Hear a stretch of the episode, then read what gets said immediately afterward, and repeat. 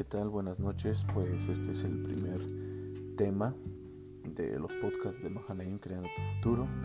Y para comenzar, quiero hablar lo que estuve compartiendo hoy en la tarde ahí en casa, en lo de devoción y fe que tenemos los martes a las 7 de la noche. Estamos viviendo por Estamos pasando por un tema un poco difícil, estamos pasando por un momento difícil como país, como nación, como, como mundo. Y creo que es importante tocar este, este tema. Y para esto hemos escogido Mateo, Mateo 3. Y voy a empezar a leer desde el versículo 1. Y dice, en aquellos días vino Juan el Bautista predicando en el desierto de Judea y diciendo arrepentíos. Subraya esa palabra, arrepentíos, porque el reino de los cielos se ha acercado. Pues este es aquel, aquel de quien habló el profeta Isaías cuando dijo, voz del que clama en el desierto, preparad el camino del Señor, enderezad sus sendas. Y todo comienza en el versículo 1 cuando dice, que Juan estaba predicando en el desierto y haciendo un análisis de qué es el desierto. Es este lugar ciertamente desolado, es un lugar donde es muy extremo, por las tardes hay demasiado calor, por las noches hace demasiado frío. Encontramos también en el desierto esta peculiaridad de animales mortíferos en su mayoría escorpiones, alacranes, eh, víboras, serpientes venenosas y, infinidad de animales. Pero una característica que es sequía, es opresión, es dolor, es angustia, pero eh, extravío también. Hay mucho hay mucha gente que se extravía en el desierto, que no tiene el sentido de orientación puedes estar dando círculos y puedes estar caminando y caminando por, por mucho tiempo y, si no encuentras rápido tu sentido de orientación para poder salir lo más pronto de ese desierto, es muy probable que mueras. Miles y miles están muriendo y mueren al año aquí en, en el desierto, eh, en, el, en el cruce a Estados Unidos por esta parte de querer emigrar a, a, los Estados Unidos, muchos latinoamericanos, mexicanos, eh, ecuatorianos, argentinos, brasileños, todo este parte de Sudamérica, América, América, este, Centroamérica y, de todos estos países bajos del continente, pues están eh, en, ese, en esa búsqueda de un sueño americano. Y muchos de ellos, yo creo que en realidad no hay una, eh, no hay una estadística eh, certera de cuántos están muriendo año con año en esta, en esta búsqueda de, una vida mejor. Pero me llama la atención que el desierto es muy similar a lo que, a lo que estamos viviendo. Yo creo que los tiempos de Juan no han cambiado desde que Jesús vino no han cambiado esos tiempos. E, e, e, ese desierto representa el, mundo, representa ese lugar donde eh, te, puedes quedar en el viaje. Hay una peculiaridad que, yo quiero comentarte y, esa la encontramos en la palabra de Dios cuando el desierto, si nosotros recordamos, el pueblo de Israel eh, atravesó su salida de Egipto, ellos estaban en Egipto habían vivido 430 años eh, esclavos como eran aprisionados, eran, eran atormentados, eran, eran abusados. Y, Jesús, bueno, eh, el Padre decide liberarlos a través, utilizando la vida de Moisés, y los lleva por un camino en el desierto. Les dice, yo quiero que mi pueblo me haga fiesta en el desierto, que mi pueblo eh, sea liberado. Eh, eh, todos conocemos la historia, el pueblo de Israel es liberado del faraón y los teólogos mencionan que este viaje pudo haberse hecho en un mes. eh, de 30 a 45 días este viaje. Pudo haber, pudieron haber atravesado todo el desierto de Canaán. Sin embargo, si nosotros vemos la historia, nos daremos cuenta eh, que este viaje les costó 40 años. 40 años que es un, es un tiempo impresionante.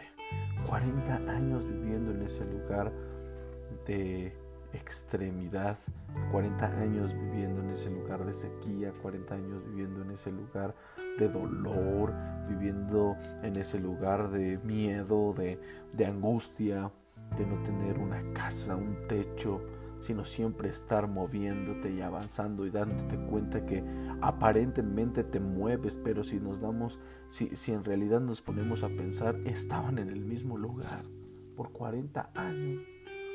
Y mi pregunta es, como se los comenté hace rato a los jóvenes, ¿cuántos años has estado estancado en ese desierto?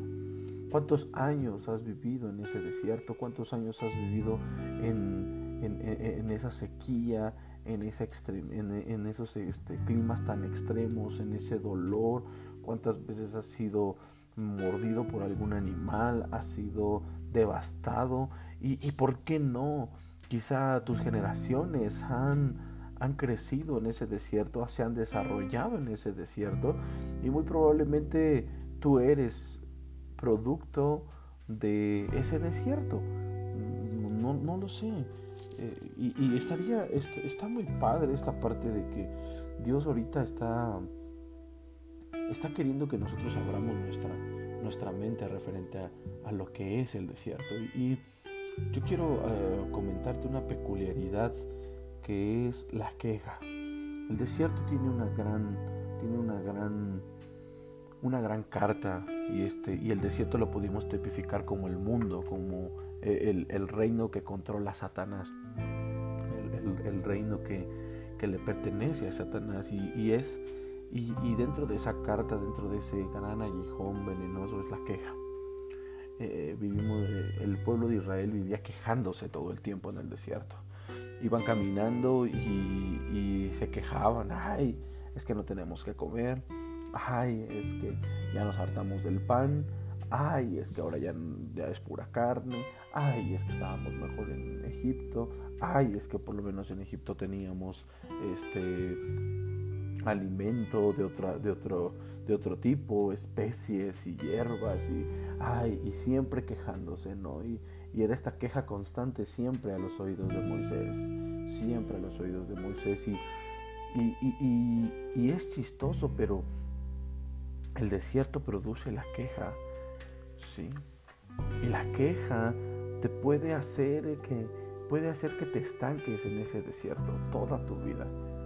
La queja puede hacer que te mueras en el desierto. Ah, eh, eh, ¿A qué me refiero? Hoy tenemos vidas a lo largo del mundo quejándose de todo. Se están quejando del gobierno, se están quejando de las leyes, están quejando de que ya subieron la gasolina, que ya la bajaron, que ya subieron la luz, que ya subieron el gas y que hay y que y que ahora esto y que no sé qué y empiezan esta parte de la queja continua, el ataque continuo a las autoridades, el ataque continuo a tu casa. De, hombres se quejan a cada momento, ay, es que mi mujer es que la mujer que tengo, es que los hijos que tengo y viceversa, la mujer, ay, es que el marido que tengo, ay, es que los hijos que tengo, es que el trabajo que tengo, es que no ganamos lo suficiente y es que, y es que, y es que, y es que, y es que, y es que, y, y esa queja se ha vuelto el veneno que se ha introducido en nuestro corazón y nos ha estancado en el desierto por años. Por años nos ha estancado en el desierto. Y necesitamos una voz que clame en el desierto. Eh, eh, eh, Juan el Bautista venía con un, con un, con un, con un mensaje que decía, preparen el camino del Señor, enderecen sus sendas, o sea, y corrijan, arrepiéntanse, decía, arrepiéntanse porque el reino de los cielos se ha acercado. Y, nosotros no nos hemos dado cuenta que arrepentimiento, arrepentimiento en su, en su raíz significa transformación de mente, cambio de mente, viene del griego metanoia y es cambio de mente, renovación de la mente y es cambia tu manera de pensar. Pero eh, es esta es la consecuencia, son las secuelas que produce el desierto. El desierto también produce alucinaciones produce proyecciones que no son verdaderas, falsedad. Y, nosotros nos creamos un mundo y decimos que no, que todo está de maravilla y, creamos un castillo y desarrollamos un oasis en medio del desierto cuando en realidad no lo hay, son ilusiones. Son ilusiones y, hemos desarrollado esto a la perfección. El ser humano lo ha desarrollado, estas ilusiones que que lo que han provocado es que en realidad han perdido la realidad y se han dado cuenta, se han acomodado en esta manera de vivir, se han acomodado en el desierto, se han acomodado en estas proyecciones, en esta falsedad.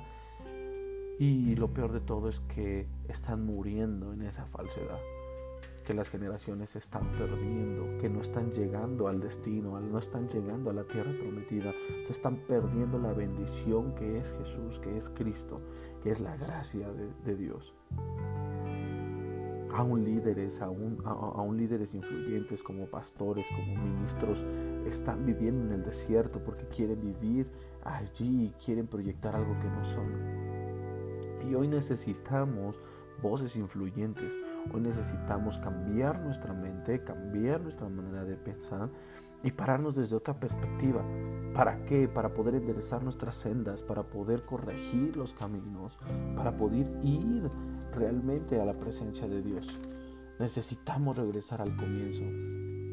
Necesitamos, como dice Isaías 40, necesitamos aplanar los valles, aplanar perdón, las montañas, aplanar los cerros, preparar realmente los caminos, los caminos de Dios, los caminos, porque el, el reino de los cielos ya está en este lugar. El reino de los cielos ha llegado. Ese es Jesús. Jesús ya vino.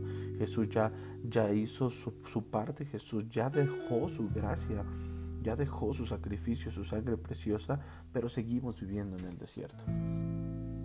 Y lo peor de todo no es que vivimos en el desierto, sino que damos a luz a hijos en el desierto damos a luz a los hijos en el desierto y nos estamos realmente eh, eh, quedando en este círculo vicioso.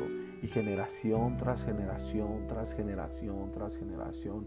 El pueblo de Israel estuvo 40 años, pero si pudiéramos hacer un análisis de, generacional y, pudiéramos realmente ver esta parte, creo que llevamos más de 40 años en la esclavitud en el desierto. Sí. Eh, y tú puedes decir, ay, no, este, este, esto no es verdad. En realidad analiza tu vida y quizá vives en el desierto. Quizá llevas años sin, sin, este, sin tener una economía, eh, una economía sólida. Quizá llevas años eh, viviendo al día, quizá llevas años teniendo estas problemáticas con tu familia, una mala relación matrimonial, una mala relación padres e hijos, una mala relación laboral, una mala relación familiar con, familiares de segunda, de segunda línea. O sea, en realidad quizá vives en un desierto. Y, yo platicando la otra vez con, varias personas, amigos, eh, también con mi esposa, preguntábamos, ¿qué es la queja? Y es algo, es algo muy fuerte, la queja la queja, por qué se da la queja. Y llegamos a la conclusión que muy probablemente la queja es, es estar totalmente inconforme con lo que tienes. Sí, ciertamente es estar eh, inconforme con lo que tú tienes, la vida que te tocó vivir. Pero ¿por qué estás inconforme? Porque anhelas lo que tu prójimo tiene. Vivimos anhelando lo que tiene el otro. Vivimos con los puestos ojos en el vecino. Vivimos este, con los ojos puestos en lo que tiene el hermano, con lo que tiene el pastor, con lo que tiene el líder, con lo que tiene el jefe. es que si yo tuviera, es que él tiene lo mejor, es que esto, es que, es que. Siempre estamos tratando de comparar nuestra vida con el prójimo. Cuando nosotros no aceptamos el lugar que nos corresponde, cuando nosotros no aceptamos las consecuencias de nuestros actos y tratamos de evitarlas. Cuando nosotros vivimos fuera del lugar y queriendo cumplir sueños, ¿sí? queriendo cumplir nuestra propia, nuestra propia voluntad. Es entonces cuando vives anhelando lo de otra persona. Y eso produce la queja en tu corazón. Eso produce que no te puedas mover. Eso produce que siempre estés en completa inconformidad con todo.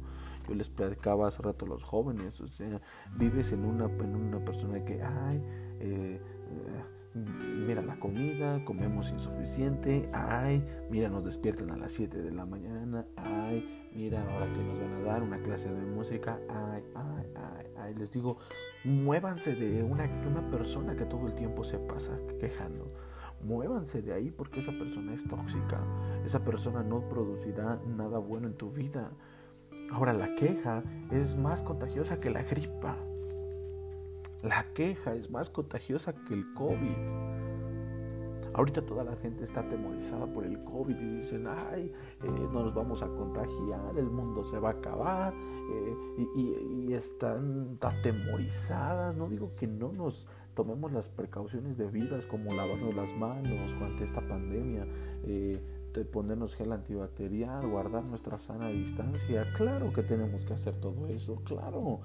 Y no solo por, por, únicamente por la pandemia, también porque tenemos que obedecer a nuestras autoridades. Lo entiendo bien, lo entiendo bien. Pero viven atemorizadas del COVID, que es un virus que puede matar su vida. Ciertamente el COVID puede, o, puede matarnos, el COVID nos puede llevar a, a la muerte física.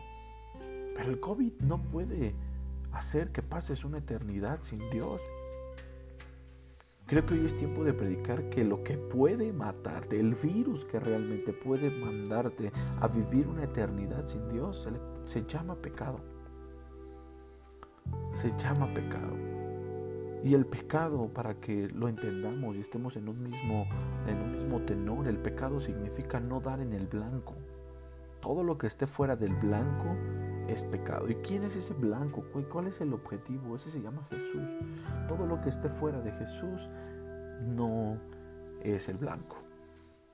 Y mientras tú no entiendas que Jesús es lo, lo que nos debe de bastar, su gracia, su sangre, la comunión con Cristo, Sí, el desarrollar una amistad, el desarrollar una comunión día a día, fomentarla, cultivarla y, y, cada día ir a más y más y más y más. Mientras tú no entiendas que no es un rito, no es una religión esto, seguirás viviendo esclavizado al pecado. Y el pecado, mi amigo, amiga que me estás escuchando, es más mortal que el COVID-19. Es aún más mortal y es necesario que tomemos las medidas necesarias para poder nosotros enfrentar esta gran problemática que se está llevando al mundo por generación a generaciones y generaciones y generaciones a una vida sin Jesús, a una vida separada de Jesús, a una vida separada de Dios. Pero hoy necesitamos levantar la voz, necesitamos proclamar que hay salvación que el COVID puede destruir tu vida, que el COVID puede, eh, el COVID o cualquier virus puede acabar con tu vida, esa vida terrenal, pero hay una vida eterna. Y mi pregunta es, ¿a dónde va a parar tu vida en la eternidad? ¿Va a parar al cielo? ¿Va a parar al infierno? Es tiempo de que empecemos a levantar esa voz, que nos levantemos y empecemos a ver las cosas desde otra perspectiva. He estado platicando con el equipo profesional de las unidades de los centros de rehabilitación y estamos convencidos que esta es nuestra oportunidad para poder mejorar, para poder tomar medidas sanitarias, para poder hacer un mejor desempeño médico, profesional en los centros de rehabilitación, para poder elevar nuestro estándar de servicio, de calidad de servicio no vemos esto como una amenaza, sino lo vemos como una oportunidad de crecimiento para mejorar. Eso viene a través de estar en comunión con Jesús. Eso viene a través de, de dónde está, dónde radica mi seguridad, dónde radica mi confianza. Y de eso es también lo que estamos hablando. Hablamos de la queja y, a veces decimos, bueno, ok, mi, problemática es la queja, ok, sí soy una persona problemática, ok, soy una persona que siempre se está quejando, que siempre eh, eh, está peleando con las demás personas. Puedes estar peleando con tu cónyuge, puedes estar peleando con tus hijos, puedes estar peleando con medio mundo porque no vives contento y nada te satisface. Y quiero decirte que tu satisfacción no la vas a encontrar en tu marido, tu satisfacción no la vas a encontrar en tu mujer, en tu, tu satisfacción no la vas a encontrar en una novia, tu satisfacción no la vas a encontrar en una droga, no la vas a encontrar en un trabajo, no la vas a encontrar en ningún lado. Tu satisfacción viene únicamente en Jesús. Porque Jesús es todo, en Él está todo. Sí. Y nosotros tenemos que aprender a depender de Jesús. Si nosotros nos vamos al Génesis, allí está la respuesta, ahí comenzó todo, ahí estaba todo. Porque ciertamente ahorita ya vemos esta parte, ok, tenemos una problemática y es la queja, ok, eh, ya sé que tengo que quitar, ya sé que hay algo en mi vida que no me, no, me, no me deja crecer, no me deja salir del desierto, no me deja llegar a la tierra prometida. Ahora ya entiendo por qué se da la queja. Entiendo que, pues ok, es porque siempre estoy mirando lo que el otro tiene y no estoy contento con lo que yo tengo. Yo quiero más, yo quisiera esto, yo anhelo esto y esto me provoca. El no estar en contentamiento con lo que a mí se me ha otorgado provoca queja en mi manera de vivir. Provoca la queja el día a día. Y muchas veces he leído este pasaje y yo creo que muchos de los que me están escuchando ya lo han hecho también, pero eh, ha sido diferente. Y, quiero que lo lean conmigo, está en Génesis 2, Génesis 2, 18, y dice, y dijo Jehová, Dios, no es bueno que el hombre esté solo. Le haré ayuda idónea para él.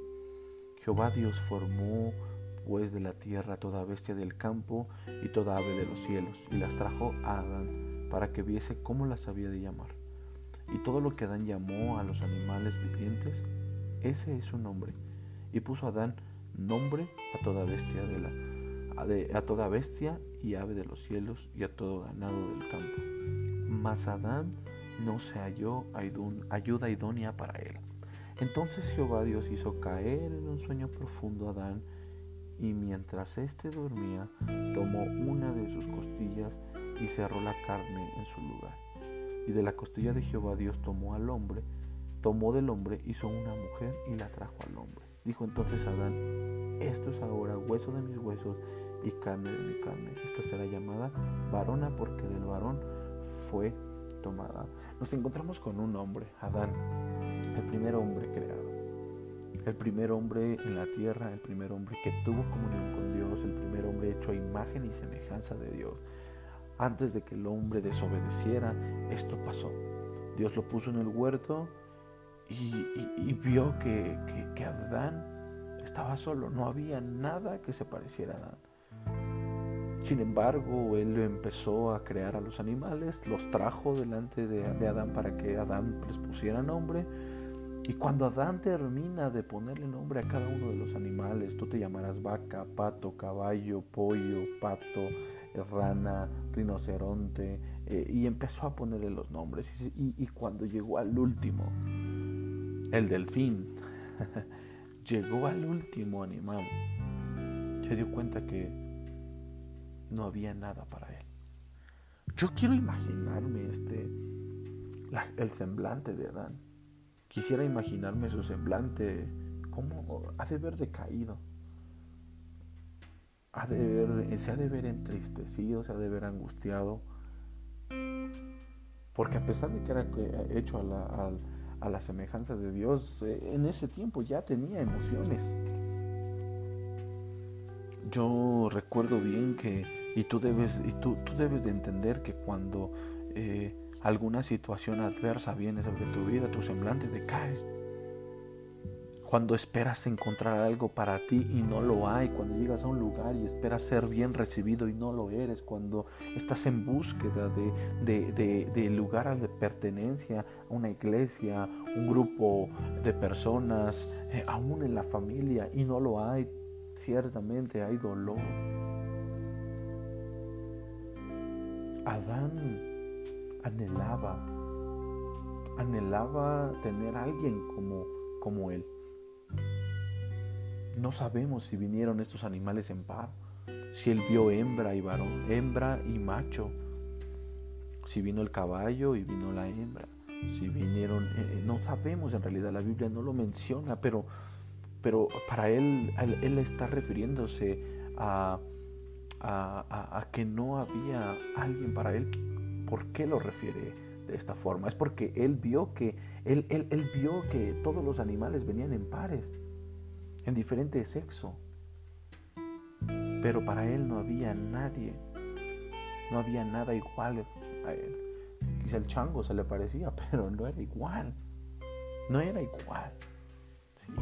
Y más adelante eh, vemos cómo Adán dice que en el versículo 21, entonces Dios hizo caer en un sueño profundo a Adán. Hay dos cosas que quiero decirte para todos aquellos que creen que Jesús, que Dios no le interesa eh, tu vida eh, familiar, tu vida económica, tu vida amorosa y que hemos crecido con esta parte de que, ay, pero esto quizá a Dios no le interesa. Eh, yo te quiero hacer una pregunta, ¿en realidad habrá algo que no le interesa a Dios en tu vida? ¿En realidad habrá algo que esté como siendo insignificante para Dios? Vamos, Él te creó, eres su creación. Yo te pregunto, ¿habrá algo, padres, habrá algo que no sea importante para ustedes, que sea importante para su hijo? Claro que no. Claro que todo lo que eh, Adán tenía en su corazón y, y, nosotros tenemos en nuestro corazón es importante para papá. Y es ahí el corazón del padre. Vemos el corazón del padre diciendo, hey, no está bien que mi hijo esté solo. Él, necesita una ayuda idónea. Y otra cosa que quizá, por un, solo un punto, quizá no sé si sea teológico, pero hasta entonces el hombre muy probablemente no había conocido lo que era el sueño. El hombre quizá muy probablemente era muy semejante a Dios y no descansaba eh, físicamente. El hombre no conocía lo que era el dormir. Porque su descanso, si nosotros lo vemos, lo vemos unos versículos atrás, el día uno del hombre era el descanso de Dios. El descanso, el hombre fue hecho para el descanso, el reposo. Entonces su descanso era en Dios, era en Cristo, porque él, en Él encontraba todo lo que necesitaba. Ciertamente. Pero Dios dice que entró, mandó entrar, puso en un sueño profundo, hizo caer en un sueño profundo a Adán. Hay un principio encerrado y dice, y mientras éste dormía, quiero decirte algo, mientras tú duermes, Dios está trabajando. Mientras tú duermes, Dios está trabajando en tus sueños. Wow. Mientras tú duermes, Dios está trabajando. Mientras tú descansas en Él, Dios está trabajando. Mientras tú aprendes a descansar en Jesús, Dios está trabajando en tus sueños. Él toma la delicadeza de abrir la costilla de Adán, de sacar la costilla, de poder volver a cerrar Adán, formar una cosa maravillosa llamada Eva y cuando despierta le presenta esto. No sé, me imagino, me imagino cuando eh, es 5 de enero, 6 de enero, Día de Reyes aquí en México y, te despiertas y ves, corres hacia la sala o, y, te das cuenta que te trajeron un buen de juguetes y dices, wow. Y la felicidad es enorme en tu vida, enorme en tu corazón. Yo no creo que Adán haya despreciado lo que tenía. sino era justamente lo que él necesitaba y lo que él quería. Amigo, si tú aprendes a descansar en Jesús, si tú aprendes a descansar en Dios, Él te va a dar lo que tú necesitas. La palabra dice, ven y deleítate en el Señor concederá las peticiones de tu corazón.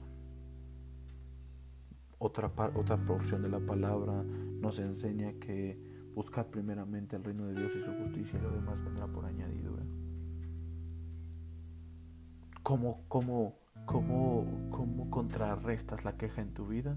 ¿Sabes cómo? Empezar a descansar en Jesús.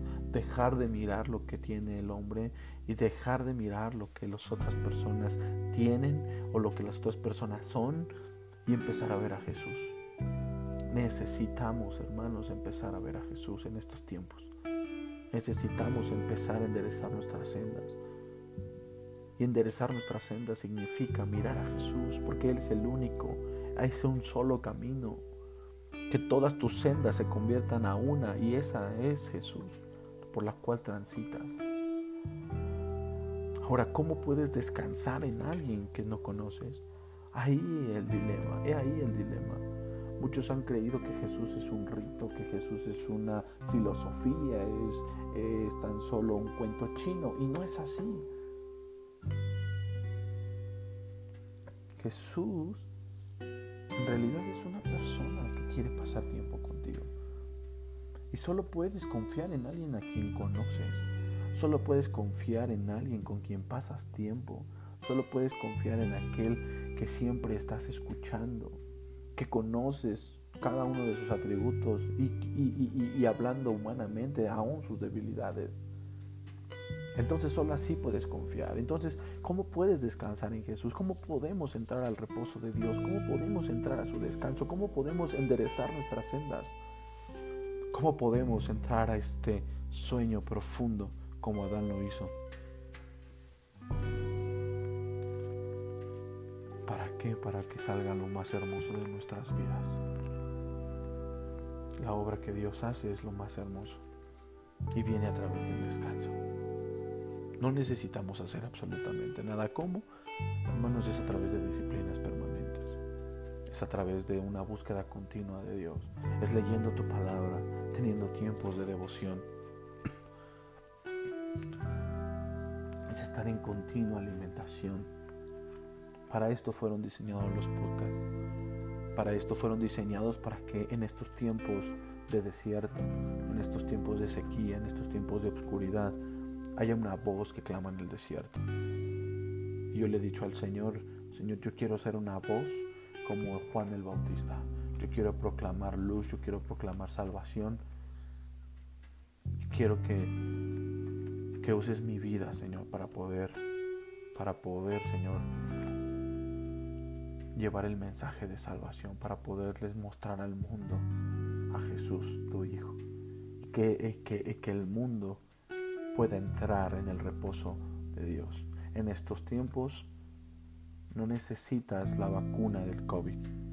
En estos tiempos no necesitamos que el gobierno condone 3, 4, 5 meses todos los impuestos, luz, gas. En estos tiempos lo que necesitamos, la cura de, esta, de este virus que nos está matando desde el tiempo de Adán, que es el pecado. Necesitamos la sangre de Cristo la sangre de Jesús.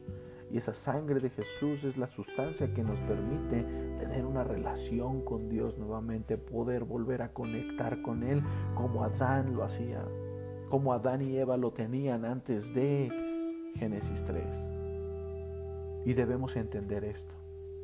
Debemos entender que gracias al sacrificio que hizo Jesús en la cruz, hoy en día tú y yo podemos tener una relación con Jesús, podemos tener una relación con Dios y entonces podemos entrar en el descanso de Dios. Esto creo que hay que meditarlo y espero sea haya, sea, haya sido perdón, de bendición a tu vida. Ayúdanos a compartir este mensaje porque necesita llegar a todos los hogares, no solo mexicanos, sino de todo el mundo. Estaremos más adelante,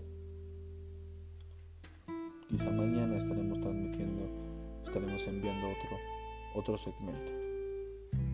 ¿Sí? Esto se ha titulado Caminando, transitando el desierto, transitando el desierto a la tierra prometida. Buenas noches, que Dios los bendiga.